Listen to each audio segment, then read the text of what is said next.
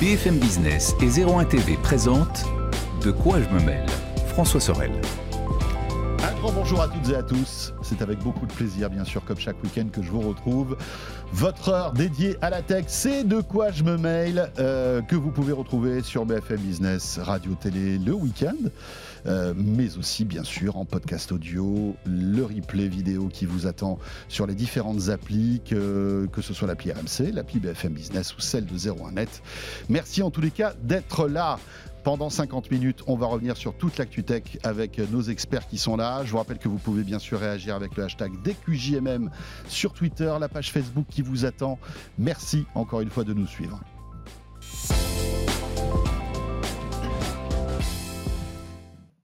Et donc le club de la presse Haïti, c'est avec Eric Le Bourlou cette semaine. Salut Eric. Hello. Rédacteur en chef de 01 Net. J'espère que vous lisez 01 Net. Bah ouais, j'espère aussi. Voilà, j'espère aussi, quand même, franchement. Moi, j'y suis tous les jours, Ah, Eric. merci Je me lève, mon café, 01 net. Et Anthony Morel aussi. Moi je, me, Excuse-moi. je, moi, je me couche avec 0 Ah, toi, tu te couches Ah avec 01 Ah oui, oui, ça que dormir. toi, tu te couches à 18h. Mais voilà, exactement. voilà, Mais je me lève tôt, c'est pour ça. Et Mais avec 0 net, C'est toujours. pour ça que je, je me dis, je disais que je prends mon café avec Eric Le Bourlou et 01 net. Et après, j'écoute euh, en replay l'intervention d'Anthony sur BFM Business. Et on te retrouve aussi, bien sûr, sur RMC entre midi et deux avec Estelle Denis. Alors, l'actualité, plein de choses à se raconter euh, cette semaine. Et on va commencer par l'AVR. Mais auparavant, je vous le promets, nous n'allons pas parler d'Elon Musk aujourd'hui. voilà, c'est quelque chose qui est très important. On a- on- on- ça va être dur, hein. Autant Ah oui. vous dire qu'on prend Ouais, sur Moi nous. je, sais- moi, je, moi, je me suis noté. hein. Je me suis Ouais, dit, voilà, il y a un pas- hypnotiseur voilà. qui est rentré avant euh, le début de cette émission euh, et qui nous a mis en, voilà, en configuration. On va essayer de ne pas parler d'Elon Musk et de Twitter. C'est pas gagné. C'est pas Franchement, évident, c'est un, franchement. c'est un défi de tous les instants, Ouais. mais on va essayer. En revanche, on va parler de métavers. Là, Ah bah, c'est sur le bingo de la tech, de toute façon, voilà, il y a forcément une case qu'on va cocher. Donc euh, voilà, si c'est pas Elon Musk, c'est Metaverse. hein, voilà. c'est clair. Mais là, euh, dans le métavers, il y a pas mal de nouveautés. Euh, avec Eric, peut-être pour débuter, te donner la parole, parce que justement, tu as écrit un papier là-dessus, euh, sur 01net, Oui. euh, avec les projets secrets de Meta dans le domaine de l'AVR et de l'AR. Oui, euh, projet, alors pour certains secret, pour d'autres un peu moins. Mais euh, ce qui est intéressant, c'est qu'on a appris cette semaine que euh, on, a, on a appris un tout petit peu plus sur le projet euh, qui, que Facebook, qui au Meta appelle euh, projet Cambria, qui est son prochain casque de réalité virtuelle. En fait, celui qui va pas succéder, mais compléter le MetaQuest 2 qu'on a aujourd'hui dans les magasins. Et Qui est un super casque. Il, il est très, ouais. Très bon rapport qualité. Il a deux ans ce truc-là, mais franchement, c'est Oui, il y a eu un avant et après de la VR avec ce casque-là. Ouais.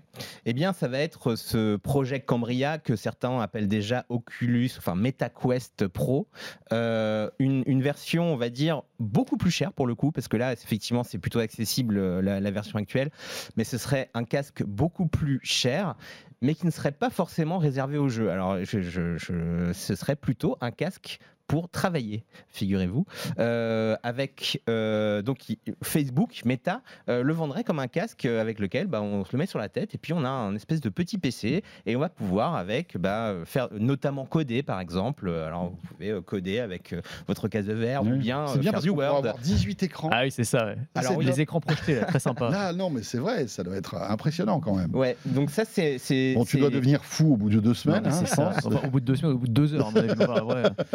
Mais d'après effectivement The Information, hein, qui est le site, euh, le site tech qui a, révélé cette information, la roadmap des casques, des casques de Meta, euh, effectivement, ils appellent ça en interne un euh, laptop, un ordinateur portable pour votre visage. Donc, en gros, leur idée avec ce prochain casque, c'est de effectivement tenter de remplacer votre ordinateur par un casque. Donc, toute l'intelligence sera dedans, un peu comme ce qu'on a effectivement avec le MetaQuest.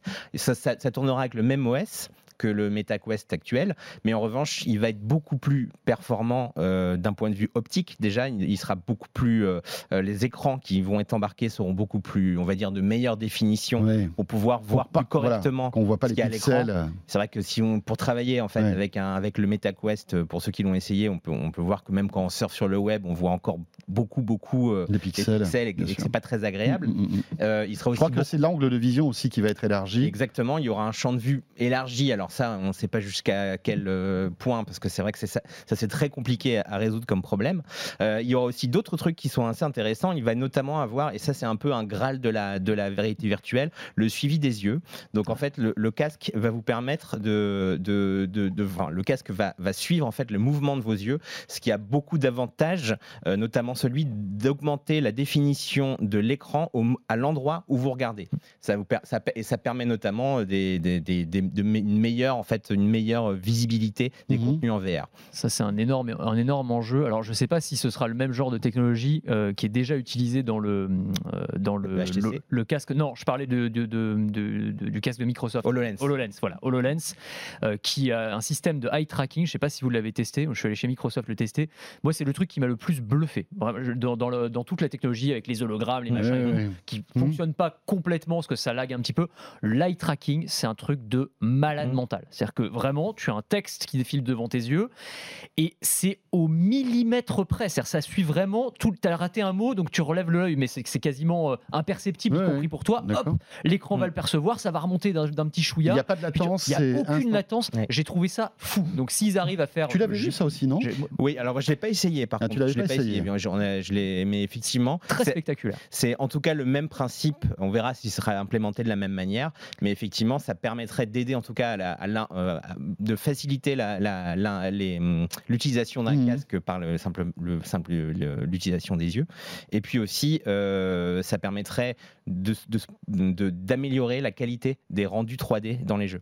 Donc ça, c'est intéressant dans les jeux ou dans d'autres, euh, dans, Oui, dans le par exemple dans des hein, univers, etc. Dans des univers virtuels. Après, la question qui, quand même, sur ce casque, ça, ça, c'est toujours la même chose. C'est euh, quel sera son form factor, quel, se- quelle sera sa taille, quel sera son poids, qui est aujourd'hui Oui. la grande limite. Oui. Enfin, je veux dire, quand tu dis Mark Zuckerberg, il imagine qu'on pourra coder.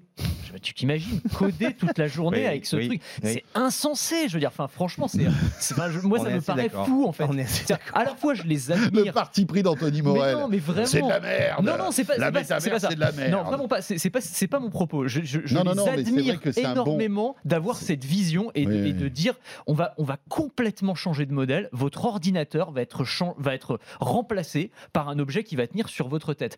Mais je trouve en même temps que si tu te mets du point de vue de l'utilisateur aujourd'hui, alors je sais pas, peut-être qu'il y aura des game changers en termes de euh, peut-être de, de- voilà de nouvelles technologies, euh, de choses qui feront que ce sera plus léger, que ce sera moins intrusif, que tu n'auras pas l'impression d'avoir un écran collé sur le visage euh, tout- pendant des heures, euh, ce genre de choses. Mm. Mais en l'état actuel des choses, ça, ça me paraît impensable d'avoir un casque de réalité virtuelle sur la tête euh, 8 heures par jour parce qu'un mec qui code il va coder il code toute la journée peut-être pas 8 heures mais enfin en tout cas plusieurs heures Oui, par jour tu sûr. vois autant l'utilisation du casque de verre dans, Oui, oui, dans le pour le divertissement. non alors pour le divertissement euh, c'est une chose mais même dans le domaine du travail tu peux imaginer par exemple pour les réunions les réunions euh, dans le métaverse avec des collègues autour de toi euh, beaucoup plus immersives que d'avoir des petites vignettes sur Zoom Ça, c'est déjà trouve ça moins très fou. bien. Exactement, parce qu'une réunion, ça va Mm. durer quoi? Une demi-heure, une heure, une heure et demie, bon, très bien. Mais coder, enfin, tu vois, faut Ouais. passer ta journée de bureau à faire des PowerPoint et des machins. Alors, effectivement, tu as le côté, euh, les écrans projetés, tu peux en avoir autant que tu veux. Configurer ce que tracking, tu veux, bien tu sûr. peux avoir, c'est- les, les fonctionnalités sont dingues et j'imagine que pour certaines choses ce sera très intéressant, mais pour, euh, pour l'utiliser une demi-heure, une heure, moi je, je me vois pas. Déjà ça me rend malade moi ces casques. Alors je, je- c'est voilà, euh, intéressant, c'est vrai que c'est- la nouveauté, c'est que finalement, la, la- la- la volonté de Meta, c'est de d'avoir ton PC dans, dans, dans cet Ouais. univers, en fait. C'est ça qui C'est est ça, nouveau. c'est en fait, oui, alors. euh, Et, et quand on dit PC, c'est tout- tous les usages du PC. Oui, que alors, tous les sur usages, Internet, je- tu pourrais euh, faire plein de trucs, je oui, pense. alors ça va être quand même un PC. euh, ils, appellent, ils, disent un, un PC pour, son, vi- pour, pour le visage. Ils disent aussi un Chromebook pour le visage. C'est-à-dire qu'en fait, ce sera quand même un PC très dans, entrée de gamme pour le coup, Mhm. euh, puis- puisque apparemment ce que va faire Meta pour toutes ces, tous ces usages euh, de, de travail, etc., euh, ce sera plutôt utiliser des web apps plutôt que des, applications natives. On rappelle quand même que c'est un fork d'Android, hein, l'OS de, de Meta, donc ça reste de l'Android au final, euh, et c'est pas vraiment un, un OS très pro. Donc ce serait plutôt des web apps, donc des applications web, hein, par exemple typiquement Google Drive que vous avez lan- lancé depuis le bureau. Mais ça serait déjà pas mal, hein, parce que que finalement, pour 80% de, de, de, de, de- de ta productivité, euh, ça suffit. Oui, il y a beaucoup de choses qui passent par le navigateur aujourd'hui. Ouais. Je pense qu'ils peuvent pas faire beaucoup plus, de toute façon, en termes de, de- y compris de puissance informatique euh, Exactement. embarquée. Euh, Si, si tu as un espèce de truc énorme qui chauffe Ouais, non, non, sur le visage, ça, ça paraît compliqué, quoi. Eric, euh, Mm. on a parlé du Quest 2 tout à l'heure. Est-ce qu'il y a dans les cartons de Meta un Quest 3 Oui, alors il y a un Quest 3 et même un Quest 4 apparemment. Euh, Les gars, c'est bon, on ils sont là. hein, ils on arrivent, ils a- sont. C'est Amazon qui va les livrer. Ils sont là. Et en fait, ces, ces devices, ne sont pas prévus pour cette année, puisque apparemment Ah, cette zut. année, ils vont, ils vont, euh, ils vont, euh, ils vont vraiment se consacrer à ce, à ce, à ce, à ce Project Ouais. Cambria, qui est une version plus, beaucoup plus chère. hein. Ça va coûter a priori beau- à beaucoup plus que 1000 dollars. On ne connaît pas le prix, mais ils ont quand même pris la peine, Facebook, de, de, de, de, de dire oui, les infos de The Information sont bonnes, sauf le prix, parce qu'ils avaient Ah. dit c'est 800 dollars. Et en fait, ils- non, le prix sera beaucoup plus élevé que ça. Ah ouais. Et HoloLens, ce c'est sera- 3000 dollars hein, pour. euh, HoloLens, c'est est 3000 dollars, professionnel voilà, aussi. exactement. Pas la même Mais technologie, euh, mais- on s'attend quand même à un prix qui va largement dépasser les 1000 dollars. Donc ça va vraiment pas être pour tout le D'après ce monde. que j'ai compris aussi, ils vont améliorer les caméras qui Exactement. permettent de, Ça, qui permet de voir euh, ce, que tu, Oui. ce que tu vois. En fait, je ne sais pas si vous avez testé le Quest, mais dès que vous sortez en fait de la zone que vous avez prédessinée, vous revoyez, vous, en fait, vous voyez où vous êtes vraiment pour pas vous prendre le- le- l'armoire ou euh, marcher sur votre chien. Et, donc là, euh, les, caméras seront Les vraiment d'excellente qualité. couleur et de, et de haute définition et ça c'est très intéressant en fait c'est la fonction Oui. pass-through hein, c'est ce qu'ils appellent pass-through parce que en fait c'est ça qui va aussi euh, développer de les la R. usages de réalité mixte ouais de voilà, réalité mixte c'est-à-dire qu'on va pouvoir voir son environnement et ajouter des éléments euh, virtuels à un environnement réel donc ça c'est effectivement une des grosses Mhm. fonctions supplémentaires de ce nouveau casque Mais là, on va vivre, on va vivre plein de trucs intéressants. hein. Sony va sortir son masque, la PlayStation 5. À mon avis, il, est, euh, il va sortir du four là. hein. Mhm. bientôt, hein, puisque ça, on commence à avoir des informations officielles de la part de Sony, donc on peut imaginer qu'il sort de la- à la fin de l'année. Il y a Apple aussi qui aurait dans ses cartons un truc qui pourrait présenter aux développeurs euh, bientôt. Oui. Alors on verra, on ne sait pas trop, mais, mais en tout cas, peut-être à la WWDC, il y aura peut-être une nouvelle histoire qui débutera, ou peut-être. peut-être un petit peu plus tard. En revanche, moi je trouve étonnant euh, que euh, Google ne dise rien là-dessus, ou très peu. C'est vrai. Huawei, silence radio. Ouais. Alors que quand même c'est des géants de l'électronique. Samsung, ils ont annoncé, alors on a l'impression qu'ils l'ont presque dit, parce que tout le monde s'excitait là-dessus. Attendez les gars, on est là nous aussi, hein. on a un projet de, de masque VR et tout, mais Ouais. c'est bizarre qu'il n'y ait pas... en fait pardon Vas-y, vas-y, vas-y, je. Euh, non en fait Google travaille dessus hein. Google travaille dessus Ouais, mais ils sont alors, Alors, ils sont très discrets. voilà, ils, tra- ils y travaillent mais de manière très Ils- silencieuse. ouais, ils, ils y travaillent très discrètement mais Apple là aussi, hein, hein. Ils disent pas grand-chose. Ouais. Mais, ouais. Ils viennent de- d'annoncer par exemple le rachat d'une start-up qui bizarrement euh, travaille sur des euh, écrans micro LED faits pour les, di- les devices wearables. Euh, là, ils l'ont annoncé, ils l'ont officialisé là, les, les- les- les jours qui, qui ont précédé euh, les- l'enregistrement de l'émission. Euh, clairement, ils y travaillent, mais euh, voilà, ils restent très très discrets parce que bon, il y a aussi toute une lutte euh, parce que là, Facebook s'est avancé, enfin Meta, excusez-moi, j'ai vraiment du mal avec ça. C'est avancé en, en- en montrant vraiment que c'était eux, c'est leur objectif, etc.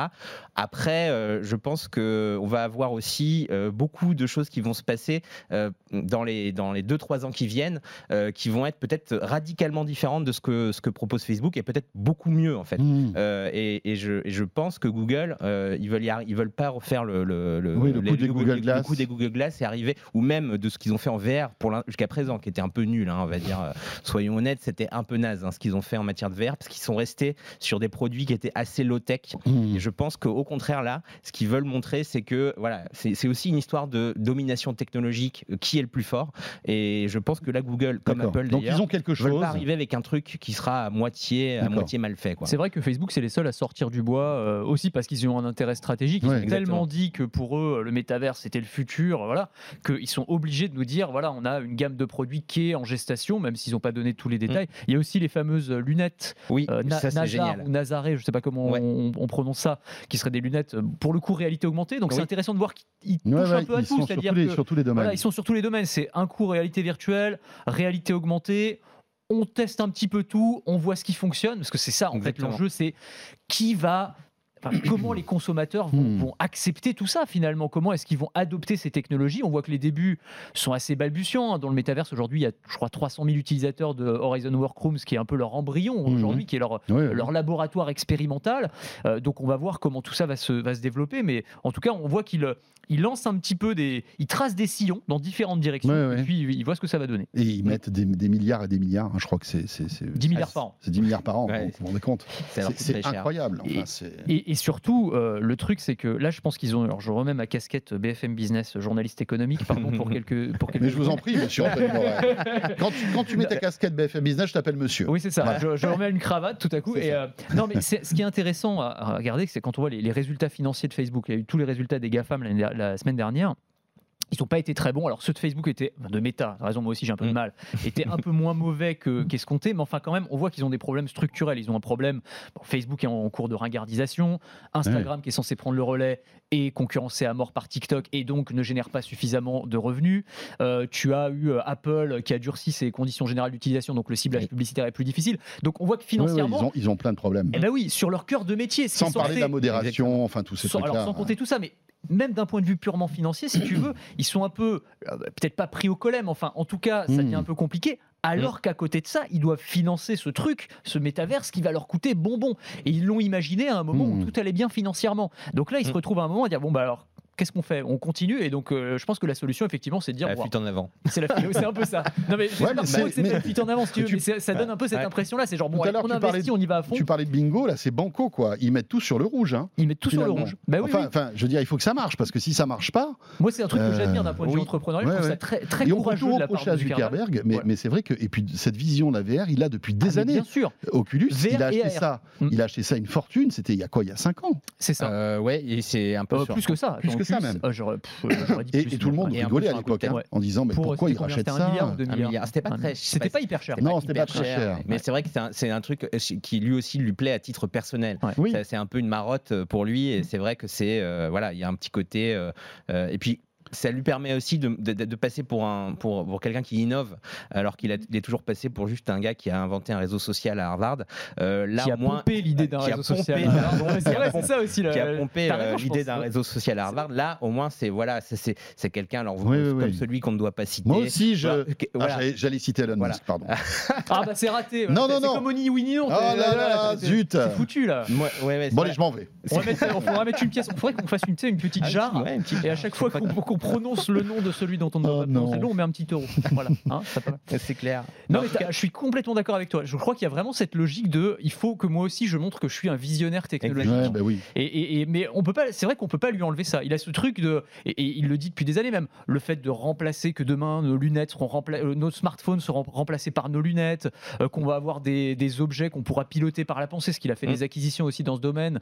Euh, donc avec toute cette logique de, de nouveaux types d'interactions homme-machine, comme effectivement celui dont on ne doit pas prononcer le nom, qui réfléchit aussi à ce genre de choses. Mm. Mais mais il y a vraiment cette, cette logique-là de sortir du, du simple gars du réseau social pour aller vers un truc. euh, Je suis en train d'inventer le futur d'Internet. Ouais, ouais. Exactement. Et vous, vous vous souviendrez de mon nom, Ouais. finalement. Exactement. Ouais. Euh, alors, ce qui est intéressant, c'est que bah, la VR et la R, ne, enfin en tout cas la VR ne fait pas l'unanimité. Et quand vous avez par exemple un Tony Fadell euh, qui euh, voilà sort un bouquin euh, Oui. et qui euh, fait des interviews, des choses comme ça, Tony Fadell, rappelons-le, c'est pas n'importe qui, c'était un proche de Steve Jobs. C'est l'inventeur de l'iPod. Il a aussi participé à l'élaboration de l'iPhone. Donc Ouais. c'est quelqu'un, euh, voilà, on- on- qui Pour le coup, tout à c'est un gars, ser- respectable. oui, c'est un Il gars pèse. sérieux, il pèse, qui pèse dans la sûr, Valley. qui vit en France. Oui. C'est ça aussi qui est intéressant. Il parle français. Euh, Mon rêve, ça serait de pouvoir l'interviewer un jour et de, de pouvoir discuter avec lui, même s'il a dû signer des, des NDA, je pense, du, du début du studio jusqu'à la fin, là, euh, comme ça. Mais bon, voilà, c'est- quelqu'un de passionnant et qui, qui a une vision, enfin, voilà, qui, qui, qui, qui est même une vista en C'est quelque sorte. l'inventeur de, de créateur de Nest aussi. hein, Créateur de Nest, aussi Ouais, a objets connectés. Mm. Euh, et euh, donc, il a, il a parlé d'AVR. Oui, alors euh, dans le cadre de ses interviews qu'il donne pour son livre, il a fait plusieurs interviews à certains médias américains et il parle du métavers et il est, ah, il est il aime pas trop euh, le métavers, euh, Tony Fadell, euh, puisqu'il dit carrément, il le dit à plusieurs reprises, et c'est même carrément un slogan pour lui. Alors je le dis en anglais, hein, il dit carrément fuck le métavers. Euh, on n'a pas besoin de ça. Euh, Ah, c'est traduit doucement. voilà. on n'a pas besoin de Ouais, ça. on n'a pas besoin de ça. non, on a- euh, non, non, effectivement, il, a, il, euh, il n'apprécie pas euh, cette, évolution technologique euh, vers euh, la VR, etc. Alors, il n'apprécie pas pour deux raisons principales. Euh, la première, c'est que d'abord, il estime que c'est euh, plutôt que de résoudre des problèmes comme, le, comme, le, comme doit le faire la technologie selon lui, c'est créer de nouveaux problèmes, c'est créer de, de, de- voilà, on va avoir euh, des, des, des nouveaux devices sur la tête qui vont nous, qui vont nous en fait nous, voilà, nous, nous perturber. Mhm. Enfin, bon, ce n'est pas, un- ce n'est- il estime que ce n'est pas forcément quelque chose de très, de très très bon pour euh, le futur, on va dire. Surtout qu'il dit qu'en fait, on a envie de voir les gens en vrai et non pas en, réalité euh, virtuelle. Euh, que ce n'est pas pareil de croiser ses amis dans un, environnement 3D euh, que, dans, euh, que, dans la réalité, que dans la réalité, tout simplement. Euh, ça, c'est effectivement c'est un point qui peut se défendre. Euh, mais aussi, il dit que c'est un problème environnemental. Et ça, je trouve ça plus intéressant parce qu'il dit on est en train de créer tout un, tout, tout- tout- toute une nouvelle technologie, tout, du nouveau matériel, etc. Alors qu'en fait, ce qu'on devrait, ce que la technologie devrait essayer de faire dans, le, fu- dans, dans les années à venir, c'est essayer de résoudre les problèmes du climat plutôt que euh, en fait de les amplifier les avec, amplifier avec encore avec plus de, nou- projets encore euh, plus de projets qui sont très énergivores. énergivores, avec de nouveaux matériels, etc., etc. Venant, venant d'un mec qui a inventé Ouais. euh, les, plus, les plus vendus du monde, si Ouais. tu veux, c'est quand même. C'est euh, vrai que c'est- c'est alors- gratifié quand même. C'est un peu, c'est un C'est peu bullshit quand même. Excusez-moi. euh. J'entends. j'entends l'argument, Oui. mais disons que c'est. Après, c'est- à sa décharge, il y a Le- 20 ans, euh, le baladeur MP3 n'existait pas. Mais bien sûr. Euh, Non. voilà. Après, Et le, euh, et le problème aussi, c'est que, enfin, lui, ce qu'il évoque surtout, c'est les talents. C'est-à-dire que les gens, euh, les ingénieurs de génie, hein, parce que pour faire tout ça, il faut quand même avoir beaucoup de talent. Il faut beaucoup, il faut voilà, faut ça. c'est- eh ben, ces gens-là, plutôt, euh, c'est plutôt ça qu'ils reprochent finalement. C'est que plutôt que d'essayer d'aller faire des solutions, de créer des, des nouvelles Hmm. choses qui vont nous aider à résoudre ce problème climatique, euh, ils préfèrent aller vers euh, des, des- trucs de consommation pure euh, et de, pour comment on fait du, de l'argent dans Hmm. ces univers virtuels. Je passe euh, évidemment les crypto-monnaies qui sont aussi euh, liées à tout ça, mais qui sont aussi ex- extrêmement euh, gourmandes en énergie. Euh, Ouais. je, sais que, je sais que tu. Non, non, mais, je- mais non, non, mais je- encore une fois, je sais que tu ne, je, je le prends pas pour toi, je sais, je sais que tu te fais le porte-voix de, Tony Fadell. Je trouve que c'est un argument qui est un petit peu bancal venant de lui, parce qu'effectivement, je comprends moi ce, ce truc de oui, euh, il faut pas que les, les meilleurs talents euh, partent vers, euh, mais vers qui du coup vers, vers Apple, effectivement, pour euh, fabriquer les, non plus les iPods, mais les iPhones que lui a conçus, tu vois, enfin c'est exactement la même problématique au final, quoi. C'est-à-dire que tous les objets euh, électroniques euh, qui sont ultra polluants, euh, oui, bah, il en est un peu aussi à l'origine. Donc, bon, mais je, je sais pas, je- j'ai je- un peu de mal avec cet argument-là. Je trouve qu'il y a pas mal d'arguments à mettre en avant contre le métaverse ou contre la VR, enfin des critiques en tout cas qu'on peut apporter. puis il faut pas Celui-ci aussi. me paraît pas le plus pertinent, mais Et puis il faut pas que cette, cette- enfin, cette- cette, ce point de vue qui est très important euh, ralentisse l- l'innovation et la technologie parce que ça fait partie de l'humanité c'est ça. finalement. Et Et, puis, et- et- et on, on voit que parfois il y a plein de choses qui se font pas parce qu'il y a des gens qui disent qu'il faut pas le faire. ça c'est vrai. Et c'est un vrai problème. C'est vrai. Et, l'argument, l'argument environnemental, qui est, qui est un vrai sujet évidemment, mais c'est toujours compliqué parce qu'il faudrait faire des calculs. Quand on parlait par exemple de, de télétravail en réalité virtuelle, euh, est-ce que c'est pas mieux que de, tu vois, de se faire une réunion avec un casque VR sur la Oui. tête avec des collègues plutôt que de se faire un aller-retour à New York pour se faire une réunion ou euh, tu vois, ou peut-être vis- demain Oui. visiter un salon en réalité virtuelle. qu'il faudrait voir après l'impact carbone global Voilà, c'est toujours ça. C'est en Bien général, sûr. on dit que euh, une tonne de CO2 Mmh. euh, Et puis- dépensée entre guillemets en IT, Mmh. ça fait économiser 10 tonnes de CO2 ailleurs. euh, Et dans- puisqu'un dans- ma- et voilà. peut-être- et Même peut-être si qu'un masque de VR euh, à terme sera euh, moins impactant écologiquement à fabriquer qu'un PC. Qui, qui vous le dit Enfin, Je sais pas. peut-être pas, peut-être En, oui. fait, en fait, ce qui est sûr, en tout cas, c'est que euh, on est en train de créer. Alors je, là, je le défends pas forcément, mais ce qui est sûr, c'est qu'avec ces technologies de, de web immersif, etc., on est en fait en train de créer une chose qui n'existe pas, qui est pas forcément effectivement indispensable. Euh, on peut très bien, euh, enfin, je veux dire, Ça, on si ne on, sait si pas, on si je prend la- me permettre. On si on si prend c'est la, la vision de encore. méta, de dire euh, moi je vais aller à un concert parce que mon pote y est, c'est ridicule, c'est ridicule. Je veux dire, personne ne fera ça, personne ne fera un concert parce que avec son casque de Sur la tête en attendant euh, de, avec, parce que, avec son pote qui est euh, vraiment au concert. C'est- ça, ça ne se fera jamais. Écoute, je, ouais, je, je suis même Non, pas mais- sûr, moi. Parce que, Ah non, tu vois, mais tu- vois, il y a un truc qui Alors, Je suis pas tout à fait d'accord avec non, toi. non, mais si tu Non, regarde, mais je regarde, pense- par exemple un, un- un bon exemple, excuse-moi. Non, non, euh, vas-y, vas-y, juste là-dessus parce que sur ton Donc, on exemple se me des fait penser. pas. non, mais ça me fait penser. Tu sais, euh, sur, euh, sur Fortnite, par exemple, tu as des concerts qui ont été organisés, concerts virtuels de Travis Scott, d'Ariana Grande, de d'autres artistes. Tu as eu des, mais des dizaines de millions de personnes qui se sont connectées, qui étaient à danser avec Ouais, mais leur c'était Ariana, Ariana Grande Dans aussi. Fortnite. Mais j'ai dit Oui, c'était dans Fortnite. Oui, Oui, dans t'as raison. Fortnite, c'est- c'est C'était dans un jeu vidéo. Oui, mais qui, bah, qui- Euh, qui, qui qui- veut créer une sorte de métaverse. Enfin, Oui. eux-mêmes se, se- Oui. se disent, enfin, si, se, Oui, oui, se- se oui, oui, pensent comme vrai, un métaverse, si tu veux. Et donc, je me dis qu'avec avec une expérience qui était plutôt dégradée pour le coup, parce que c'est sur son écran de PC avec ton petit avatar qui est en train de danser voilà, de manière un peu, un peu ridicule. Si demain tu peux avoir un truc. Moi, je dis pas que moi je le ferais, peut-être qu'il y a aussi un truc générationnel. Je, moi non plus, je, moi non plus, je m'imagine pas faire ça.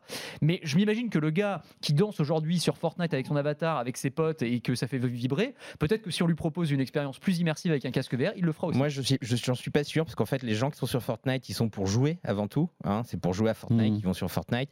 Euh, alors oui, alors quand effectivement il y a un petit event, il y a un truc comme ça, ils y vont parce qu'ils sont déjà sur la plateforme et du coup ils peuvent accéder à ce truc en un clin d'œil.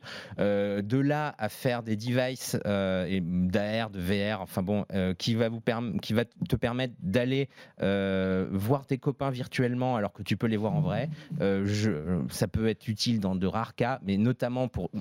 Là, je parle vraiment des trucs que euh, Zuckerberg avait présenté dans sa fameuse keynote euh, métaverse. hein. Il y avait beaucoup de ces, de ces cas d'usage qui ont paru d'ailleurs assez ridicules à la plupart des gens qui l'ont vu, y compris des jeunes d'ailleurs, hein, qui est prêt, qui, qui, il s'est bien bâcher hein, derrière. hein. Donc euh, effectivement, c'est créer de des, nouvelles choses dont on n'a pas forcément besoin. Et là, je, suis d'accord qu'il va y avoir des métavers où il y aura des concerts et tout ça. Il y en a déjà, effectivement, avec Fortnite ou autre chose. Mais euh, tout ça, euh, on va dire vivre dans un monde euh, virtuel. Non, non, non, c'est clair. Est-ce que vraiment c'est ça qu'on veut, surtout après euh, là ce qu'on vient de se, se taper en matière de confinement? Je sais pas, mais voilà, j'ai peut-être tort. Et et euh, en tout cas, c'est intéressant de voir que même chez des chez des gens comme Mais moi, euh, je Fadel, pense- d'ailleurs il n'est pas le seul. hein, Non, non, non, il y a aussi il y a, il y a le patron Snapchat aussi qui, Oui. qui, lui, alors prône la, V- la VR plutôt, non, L'AR. pardon, que la VR, mais Et je suis d'accord avec lui en fait. C'est bah, vrai après, que je pense qu'il y a après, beaucoup son plus d'intérêt. c'est son business. C'est son business, mais comme on n'en a pas parlé, mais effectivement, euh, Meta aussi travaille sur l'AR. Je pense que l'AR a beaucoup plus un avenir que finalement le métaverse, euh, parce que on va avoir, euh, ça va être un, un- un- beaucoup plus facile de euh, gérer euh, un- de l'information supplémentaire sur la réalité plutôt que l'inverse. Mais le métaverse se- se passera aussi par l'air, je pense. Enfin, c'est le, c'est le, le, le métaverse, c'est euh, le, le- l'univers Oui. virtuel, mais après les portes d'entrée seront multiples, donc tu auras la réalité virtuelle,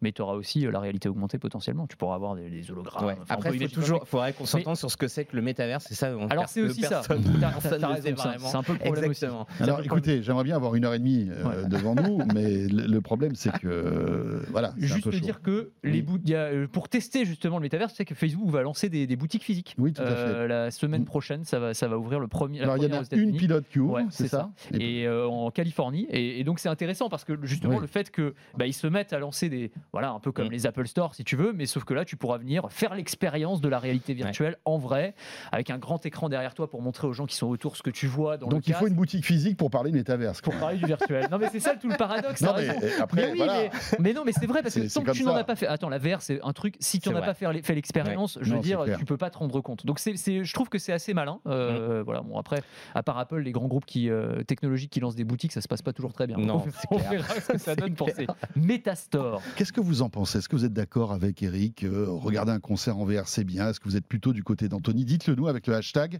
Dès que JMM sur Twitter, vous nous laissez un petit message avec le hashtag. Et euh, comme ça, on lira vos messages.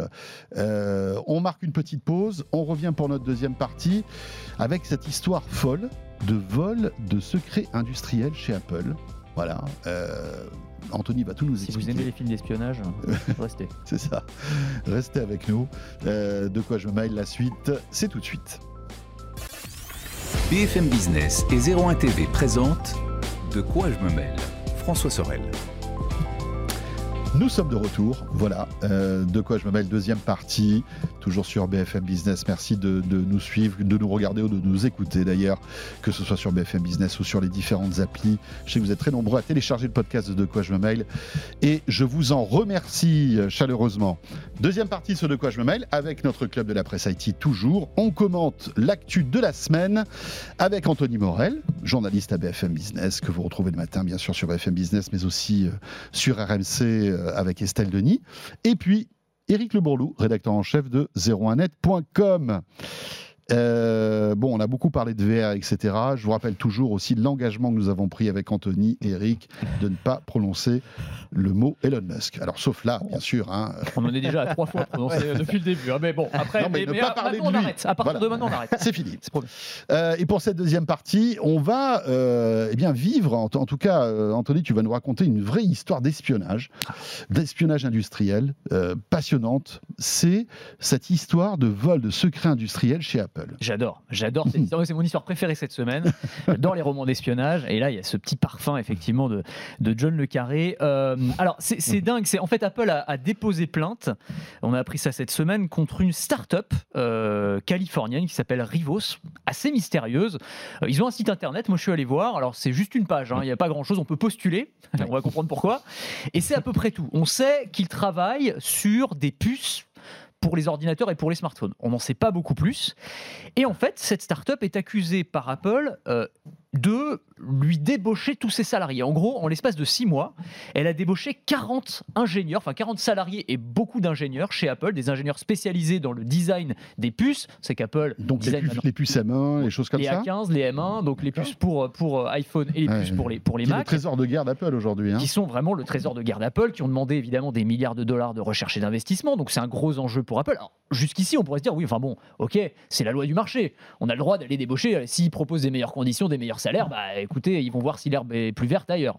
Il n'y a pas de souci de ce côté-là. Non. Là où ça va un petit peu plus loin et où Rivos pousse peut-être le bouchon un peu trop loin, c'est C'est qu'apparemment. qu'ils ont débauché Tim Cook. C'est qu'ils ont débauché Tim Cook. Exactement. Il a le craqué. scoop. Lui-même a craqué. Ils lui ont proposé vraiment un très très gros salaire. C'est vrai, vraiment. c'est vrai. Mais alors, non, ce qui est, ce qui est dingue, c'est qu'apparemment, c'est ce que dit Apple, il faudra voir la version de Rivos derrière, mais c'est que euh, Rivos a demandé à ses ingénieurs qu'il a débauchés, avant de partir, de piquer toutes les données possibles et imaginables chez Apple. Concernant les fameuses puces, évidemment, vous avez bien compris. Euh, donc la plainte cite le cas d'au moins deux ingénieurs donc, qui ont été contactés. Alors on leur a demandé d'installer sur leur, euh, sur leur iPhone la messagerie euh, Signal, c'est messagerie chiffrée, donc euh, pour histoire de pouvoir Oui. continuer à discuter en dehors des oreilles indiscrètes, on va le dire comme ça. Et apparemment, on leur aurait demandé, bah voilà, tu siphonnes tout ce que tu peux, et donc plusieurs salariés auraient embarqué des centaines de gigaoctets de données piquées chez Apple. Apple s'en est rendu compte comment En fait, euh, lorsque euh, les salariés sont partis, ils ont scanné, donc ils ont rendu leur iPhone et leur Mac euh, professionnels, et Apple a scanné en fait ces appareils. Et ils se sont rendus compte de toute l'activité qu'il y avait eu, et notamment Bon, que déjà, des, euh, chelou, des- ça, quand même, non alors oui, mais alors je ne sais pas s'ils l'ont fait parce qu'ils avaient un soupçon ou s'ils le font pour tous les salariés qui partent, ça j'en sais rien. Mais euh, en tout cas, ils ont, ils ont scanné les appareils et ils se sont rendus compte qu'il y avait des activités suspectes, que les mecs avaient euh, récupéré plein de fichiers, des milliers de fichiers euh, et les avaient fait sortir sur euh, des disques durs externes. Euh, et donc bah voilà, enfin, si c'est avéré, parce qu'encore une fois, ce sont des accusations pour l'instant, c'est un, un énorme scandale de euh, vol de, de propriété intellectuelle, enfin de vol de, de données industrielles en fait. Voilà, hein, tout ça se fait euh, évidemment de manière très discrète. Tu nous en parles ce soir, mais ça n'a pas fait les grands titres de l'actualité, finalement. clairement Alors que parfois, la tech, euh, voilà, on parle de trucs qui sont beaucoup plus anodines que ça. hein. C'est vrai. Euh, parce que, évidemment, au-delà de ça, pour Apple, le culte de- du secret, c'est un, combat de tous les instants, Évidemment. euh, Eric. On, on le voit depuis des années. Oui. Apple court après ses secrets. Oui, alors là, euh, bon, euh, effectivement, c'est euh, c'est vraiment le culte du secret chez Apple. Mais là, en l'occurrence, euh, là, les gens qui, qui travaillent sur les processeurs Apple Silicon, qui créent, alors c'est des gens qui sont, qui sont qui étaient responsables notamment du design des puces. C'est c'est ces puces qui permettent aujourd'hui à Apple de se distinguer de la concurrence et qui Oui. ont Et en train de tuer tous nos tests, gentiment. euh, enfin, sont vraiment exceptionnels. Quoi. C'est vraiment, c'est vraiment de la, de la belle conception et c'est vraiment des- un- quelque chose qu'ils ont, Oui. Sur lequel beaucoup.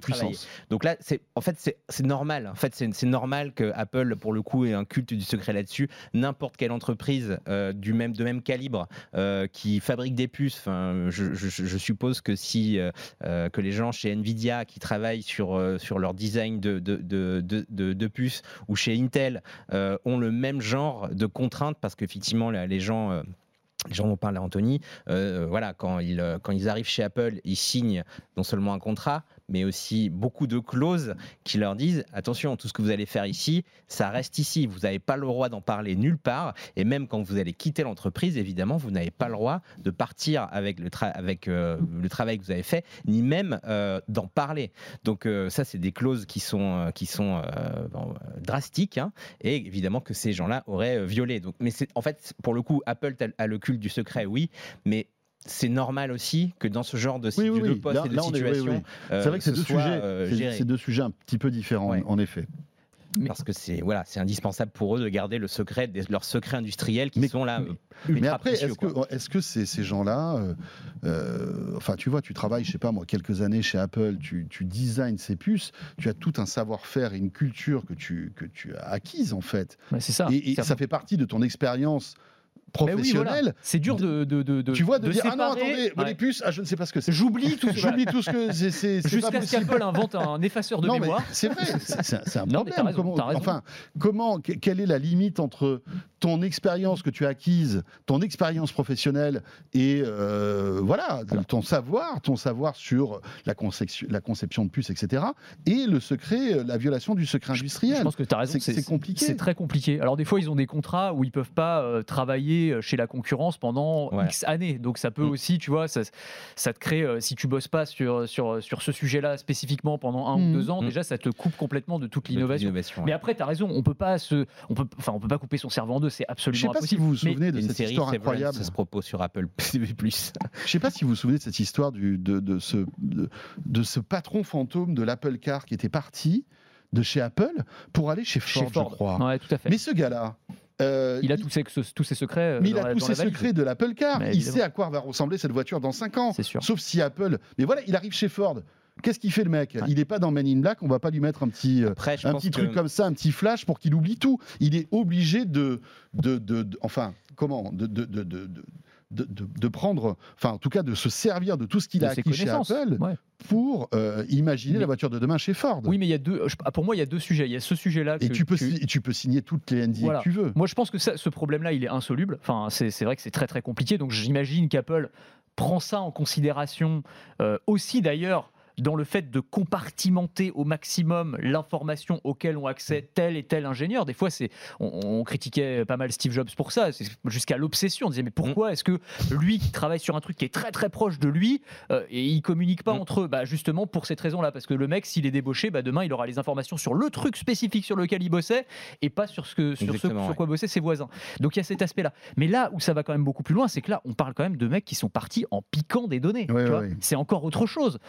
Enfin moi ça pose quand même plein de questions. D'abord, Mais là, il y, a viola- il y a viola- il y a violation de brevet, non ah mais forcément. là, Au c'est- bout d'un moment, là, c'est- c'est- si, si c'est Rivos, faire de la prison hein, très clairement. Rivos hein. sort Oui. une puce, Apple va les attendre au tournant. Mais bien Enfin, sûr. mais déjà, qui, qui moi, c'est ma question, c'est qui, qui se cache derrière Rivos? C'est quoi cette entreprise, c'est tu vois, très étonnant. qui est capable de débaucher 40 mecs de chez Apple avec les salaires qui vont avec ouais, ouais. et de leur Ouais. demander de piquer de, de- Ce qui, est, intéressant Ah ce qui est intéressant avec Rivos, en fait, c'est que c'est une boîte qui travaille non. Alors Apple travaille sur la base de technologie ARM. hein, c'est leur, euh, leur, leur, leur- la base de leur puce, c'est du ARM. Et Rivos, eux, sont en train de, de travailler sur une technologie qui est toute nouvelle, enfin qui émerge, qui est en- qui s'appelle RISC-V et qui est en fait un, on va dire une variante open source de- des technologies ARM. C'est une toute nouvelle euh, façon de voir les puces. Ça peut aussi attirer, à mon avis, euh, certains ingénieurs, euh, Mhm. ceux qui en, en- en l'occurrence étaient, étaient épinglés par Apple. Ça fait quelques années qu'ils sont chez Apple. hein. Ça fait, je crois que le pro- il y en a un qui date, ça, ça- ça remonte à 2008, l'autre de 2014. Enfin, ça, voilà, ça fait déjà quelques années qu'ils sont chez, chez Apple.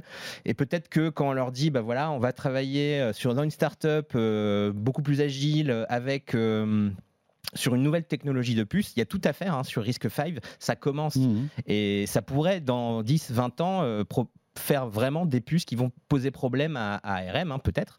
Euh, mais voilà, c'est un peu, voilà, ils arrivent un petit peu en, un peu en mode, euh, voilà, on va, on va, on va, on va tout chambouler. On est en mode euh, discret, on se montre pas. Ça peut aussi attirer des gens, je pense, plutôt qu'ils sont peut-être, euh, en ont un peu marre de bosser dans, la- dans une des plus grosses entreprises du monde. Ils sont en mode furtif même. C'est ce qu'ils mettent sur leur ouais. petit site internet, leur page d'accueil, c'est We're in stealth mode. J'adore. C'est vraiment là, on pourrait pas mieux dire. Non. hein, en mode furtif, ils sont vraiment furtifs. Mais, Mais- ça doit, ça doit mais- rendre fou Tim Cook, ce, ce- Mais tu m'étonnes. Ces histoires-là. Bah, franchement, que- euh, je serais patron d'Apple, je l'aurais mauvaise aussi. hein. Ouais, ce qui risque pas de ça, m'arriver. c'est- mais- ça, c'est clair. Euh, Tu dois mettre des caméras tous les centimètres euh, dans les bureaux Non, de ces on gars-là qui, comprend la culture euh, effectivement de la de, bah, Ouais, presque ouais, paranoïaque. Encore une Bien fois, on parlait de Steve Jobs, c'était un peu le- le- pas le reproche qu'on lui faisait, mais en tout cas il avait cette réputation de paranoïa totale. Mais c'est vrai qu'à l'époque les secrets sortaient moins euh, Mhm. d'une manière générale d'Apple, même y compris d'ailleurs pour les sorties des nouveaux produits. Où je sais pas si vous vous souvenez quand on allait au keynote d'Apple à l'époque, on savait absolument pas ce qu'allait être présenté. Enfin vraiment il y avait une surprise qui était totale, alors qu'aujourd'hui quand tu vas à une keynote d'Apple, tu sais globalement ce qui va être annoncé Mais après- avec beaucoup beaucoup de. Après, il y, a deux la par- il y a deux paramètres. Euh, c'est qu'à l'époque, Apple était beaucoup moins populaire qu'aujourd'hui. Et sûr. puis, deuxièmement, euh, à l'époque, Apple ne fabriquait pas euh, de- des centaines de millions de smartphones des mois avant Bien leur sûr. sortie. Mm, c'est ça. C'est les deux, les deux éléments qui ont, qui ont Et changé aujourd'hui, complètement ces dernières voilà, années. dans quelques mois, il y aura des containers d'iPhone 14 qui seront prêts à être en- embarqués un peu partout dans le monde, Mm.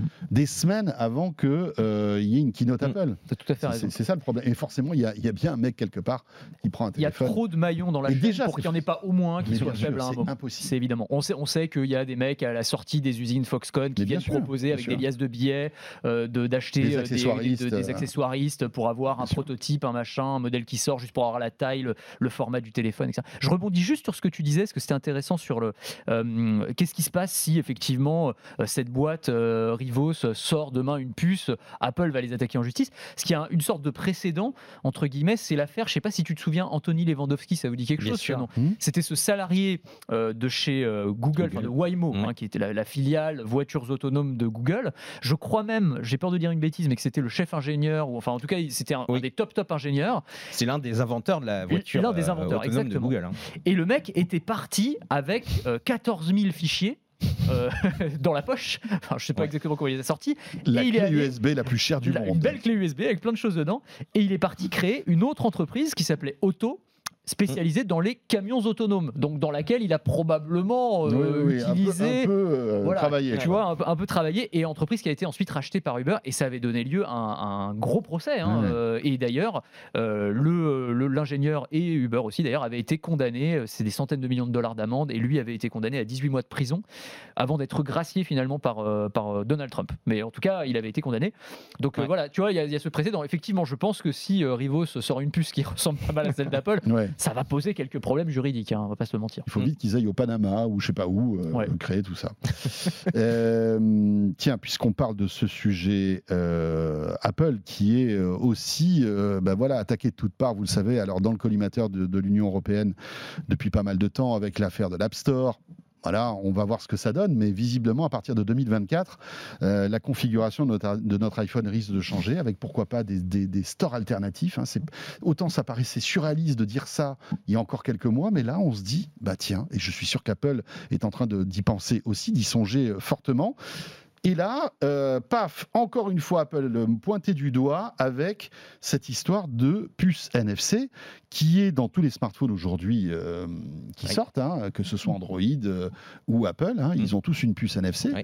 Euh, le seul problème, c'est qu'Apple, bien évidemment, dans son culte du, de, de- de- de l'écosystème fermé, eh bien, garde Ah oui. sa technologie NFC pour lui, et c'est ce que reproche en fait l'Union européenne. C'est exactement la même histoire que pour l'App Store en fait. hein. C'est vraiment cette Mhm. histoire de voilà d'un écosystème complètement verrouillé. En gros, Apple est un, un gardien du temple jaloux qui conçoit des technologies mais qui n'en laisse aucun accès ou qui en garde en tout cas très jalousement l'accès euh, par rapport à des développeurs tiers par exemple. Et donc là, euh, en l'occurrence, ce qui est le, le cœur du problème, ce sont les puces NFC effectivement des iPhones donc, qui permettent le paiement sans contact.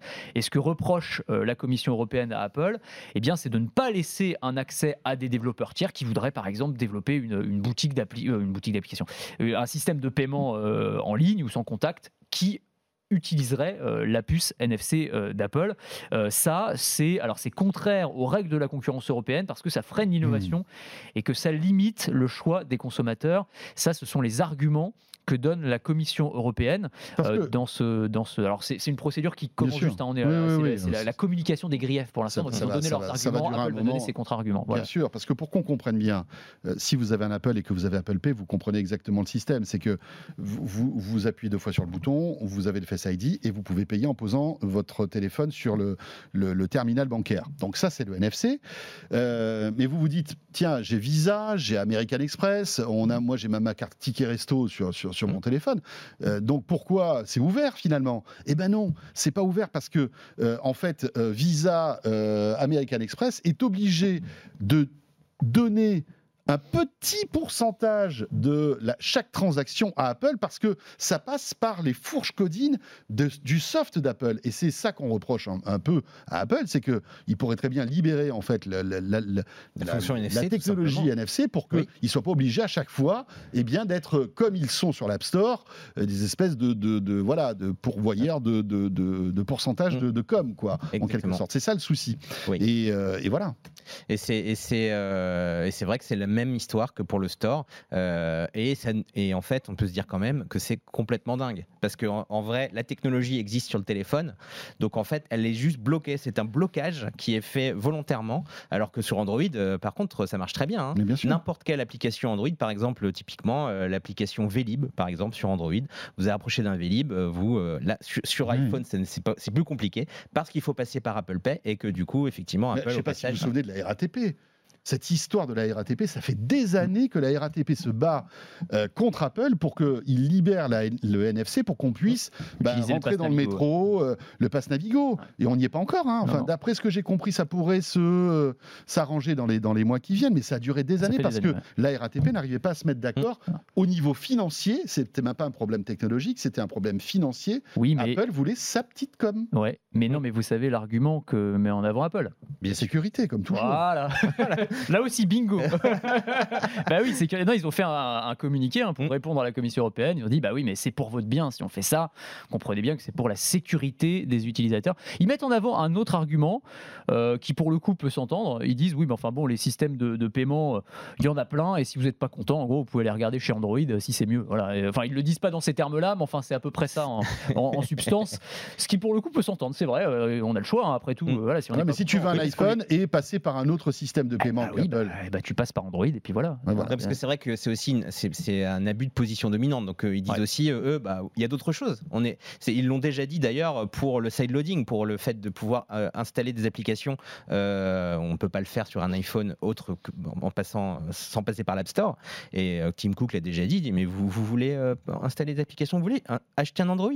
Parce que c'est effectivement des problèmes d'abus de position dominante. Il, il existe d'autres- d'autres systèmes que celui d'Apple, et donc vous n'êtes pas obligé d'utiliser nos solutions. C'est effectivement une défense qui se tient. Et En Android un a sens. 85% de part de marché en plus, Oui. donc euh, c'est pas, tu vois, c'est pas comme s'ils avaient un monopole. Donc il a- il a- il a- c'est un argument en tout cas qui, qui, qui pèse, qui, Oui. a, qui a du poids. Mais, euh, mais par contre, moi je pense quand même qu'ils vont être obligés de libérer Apple Pay, comme ils vont être obligés de, de, de laisser ce qui aurait dû être d'ailleurs dès le départ.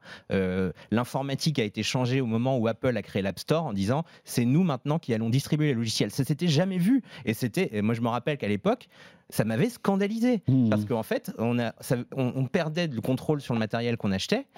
Et on disait, on disait à Apple, alors oui, à l'époque, ils parlaient même pas vraiment de sécurité, ils en parlaient un petit peu, mais bon, c'était surtout, ils se sont dit, mais c'est génial, on va pouvoir euh, faire transiter par nous tous les, toutes les, c'était une super idée d'ailleurs, hein, Ouais, ça a très bien marché.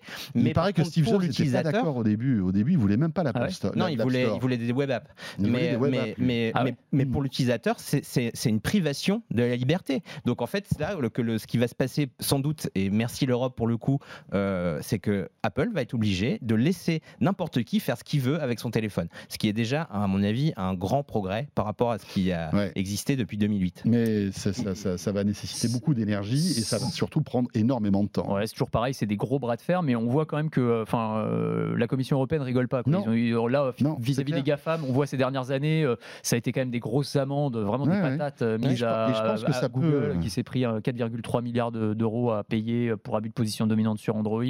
Apple avait été euh, pris aussi pour euh, rembourser les impôts qu'ils n'avaient pas payés, Ouais, 13 ouais. milliards d'euros, enfin, même si ça avait été annulé ensuite. mais Enfin, en tout cas, on voit qu'il y a une, la volonté là, de saquer les GAFAM euh, de la manière grosse différence aussi, c'est euh, c'est le pourcentage des amendes. C'est-à-dire que là, euh, ça, sera, ça peut aller jusqu'à 10% du chiffre d'affaires mondial d'une boîte américaine. 34 10%, milliards C'est d'euros correct, c'est correct. pour Apple. 10%, 10%, ça commence à faire beaucoup. Et là, euh, Ça je pense qu'ils euh, réfléchiront euh, malgré tout. Tiens, 34 milliards. Puisqu'on parle, Ah, puisqu'on- presque un Twitter. c'est dingue. Hein, même. C'est- clair. Euh, tiens, il nous reste trois minutes. J'aimerais qu'on évoque justement, puisqu'on parlait de NFC et de sécurisation en fait de données, euh, eh bien la volonté du gouvernement de euh, d'accélérer sur la carte d'identité, qui, euh, vous le savez, depuis l'année dernière, je crois, ou depuis de- le début de l'été dernier, euh, on a changé de format de carte d'identité avec dedans du NFC, etc., etc. Et l'idée, Anthony, c'est de pouvoir dupliquer.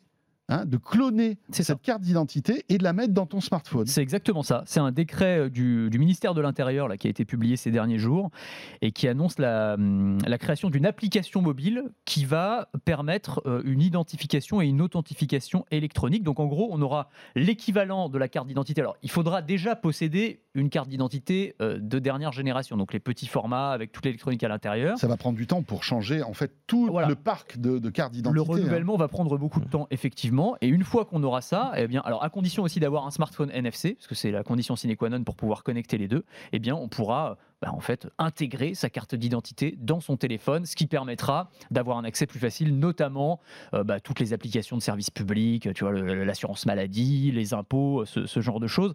Euh, c'est assez intéressant parce que c'était, en fait, c'est l'alternative, j'allais dire, à, à Alicem. Vous vous souvenez de cette, il y avait eu toute une polémique autour d'Alicem, qui était euh, une application sur laquelle travaillait le, le ministère de l'Intérieur, qui était une application pareille hein, de carte d'identité numérique, mais qui utilisait de la reconnaissance faciale. Euh, et c'était un peu polémique, euh, voilà, parce qu'en gros, l'idée c'était tu te, tu scannais ton visage et tu pouvais te connecter au site des impôts, euh, voilà. Donc euh, ça plaisait pas à tout le monde évidemment. Là, on va dire que c'est une version un peu plus soft. Tu peux le faire hein, Euh, sur le site des impôts aujourd'hui. hein. De quoi te connecter Ouais, avec le sur mon- j'ai- l'appli impôt.gouv sur mon iPhone. En ce moment, en plus, malheureusement, je la consulte assez souvent, puisque c'est le moment. Bah, C'est la Et, période. et ouais. en, et en fait, avec tu, tu le l'appli, fais avec le. tu, tu- tu peux mettre en route Face ID pour te v- déverrouiller. mais Ah en oui, fait, mais c'est- ça passe c'est par Face ID. par, euh, ça passe, Voilà, ça passe par. Face ID. Ouais, ouais, mais c'est là, c'est un c'est peu pas différent. le système maison. Voilà, c'est ça. Parce que là, l'idée, c'était quand même que Oui, c'était oui, le sûr, c'est gouvernement qui gère le, Oui, le oui, truc. oui. Enfin, ce qui, de mon point de vue, est... enfin bon, bref. Bon, après, on pourrait avoir tout un débat sur Oui. la, Je sais pas si c'est plus grave que euh, le, le- tu vois, le ministère de l'Intérieur et même mon visage plutôt qu'Apple. Mais enfin, après, on peut en, on peut en discuter. Vrai. On peut en discuter. Mais euh, en tout cas, euh, l'idée, c'est d'avoir une, vision un petit peu plus euh, soft de la chose, mais quand même d'aller vers une carte d'identité complètement numérique, complètement euh, dématérialisée. Eric, Oui, c'est c'est un c'est- sujet qui t'inspire. Euh, Enfin, prendre son avion et ne plus avoir de carte d'identité et de tout avoir sur son smartphone, c'est quand même assez pratique, moi je trouve. Ouais, alors j'espère que ce sera possible. Bah, si c'est le cas, euh, parce que bon, pour l'instant, c'est pas les cas d'usage, ceux, ceux que tu citais. Euh, je, je, je sais pas si ce sera ça, ce- typiquement Ouais. ce- cet usage-là. Est-ce qu'on pourra se balader demain juste avec son smartphone? En même temps, je suis pas sûr que ce soit une très bonne idée, parce que euh, si on ne te vole ton smartphone ou Oui, t'es cuit. voilà, là, là, vaut mieux avoir les deux, je pense. Mais, euh, mais non, mais ça, ça peut avoir un intérêt aussi pour pas mal de, pour simplifier au-delà de, de tout ce qui est euh, procédure euh, avec, euh, on va dire, le, ser- le service public. Aussi, ça pourrait simplifier, par exemple, les inscriptions sur certains sites qui, qui demandent une identité, les banques, par exemple, ou aussi tout ce qui est location de voiture, par exemple, parce que comme ça, vous aurez directement, bah voilà, je sais que, alors c'est pas, c'est pas le permis de conduire, mais on peut imaginer que demain ce sera Mhm. étendu au permis de conduire. En un clic, on pourra, sans avoir à scanner des photos qui seront validées, etc., assez facilement pouvoir s'inscrire sur des sites. Et je pense que si euh, il y a aussi un gros gros débat sur euh, le- le- la- le- les sites pornographiques et comment euh, aujourd'hui les sites pornographiques hein, dire, sont, sont des vrais passoires et laissent n'importe quel mineur euh, Oui, accéder, accéder. par juste une boîte de dialogue. Là aujourd'hui, ça se complique la situation pour eux. Et ce genre euh, d'usage pourra être aussi possible, c'est-à-dire qu'on pourra un- demain un site pornographique pourra vérifier que vous êtes bien majeur en utilisant. Alors ils disent bien que ce sera anonyme, hein, euh, mais euh, ça pourrait être une solution aussi de, pour, ouais, ça, de pour ce genre t'identifier euh, de, via ce genre de problème. Ouais. tu vas sur Coucou les gars, je vais sur YouPorn. C'est bien moi, regardez, c'est mon visage. Voilà. Ça va être sympa, tiens, cette histoire-là. Mais au moins valider le fait que la personne Ouais. qui visite le site est majeure et non mineure, ce qui pourrait être euh, utile Mm. dans, ce, dans, dans ces situations. Enfin, c'est un pas, c'est un pas euh, important hein, de franchi euh, Ouais. quand même sur l'identité numérique. Euh, il faut savoir que, euh, je crois, dans certains États américains, euh, euh, c'est le permis de conduire qui, qui est sur Qui est l'iPhone. dématérialisé, ouais. Voilà, qui est dématérialisé. Euh, et euh, bon, il faut que maintenant Apple ouvre le NFC. Bah, encore une raison de plus. Bah voilà. Voilà. Mais là, je pense qu'ils vont. Ça c'est possi- c'est possible. Je pense qu'ils vont le faire quand même. Non, non, mais ça va prendre du temps. Tu as raison de le dire. C'est le, le temps que voilà le, tout le, le renouvellement se fasse. Et Oui, puis oui. euh, il faut le préciser aussi. Je, crois que je l'ai pas dit, mais c'est facultatif, hein, évidemment. Oui, Ce bien sera sûr. facultatif. C'est voilà, si tu, tu choisis. Après, de- c'est un confort supplémentaire. Voilà, exactement. C'est un confort. Tu acceptes ou pas supplémentaire. Eh bien voilà, messieurs, merci beaucoup. C'était euh, passionnant tout ça. Hein. Actu, euh, malgré tout, assez, euh, dense. Merci Anthony Nourel, journaliste à BFM Business, et à Eric Le Bourlou de 01net.com. Ce de quoi je me mêle est terminé. Bon week-end à vous toutes et à vous tous. Merci de nous avoir suivis. Et on sera là, bien évidemment, fidèle au poste la semaine prochaine. Salut à tous. De quoi je me mêle sur BFM Business et 01 TV.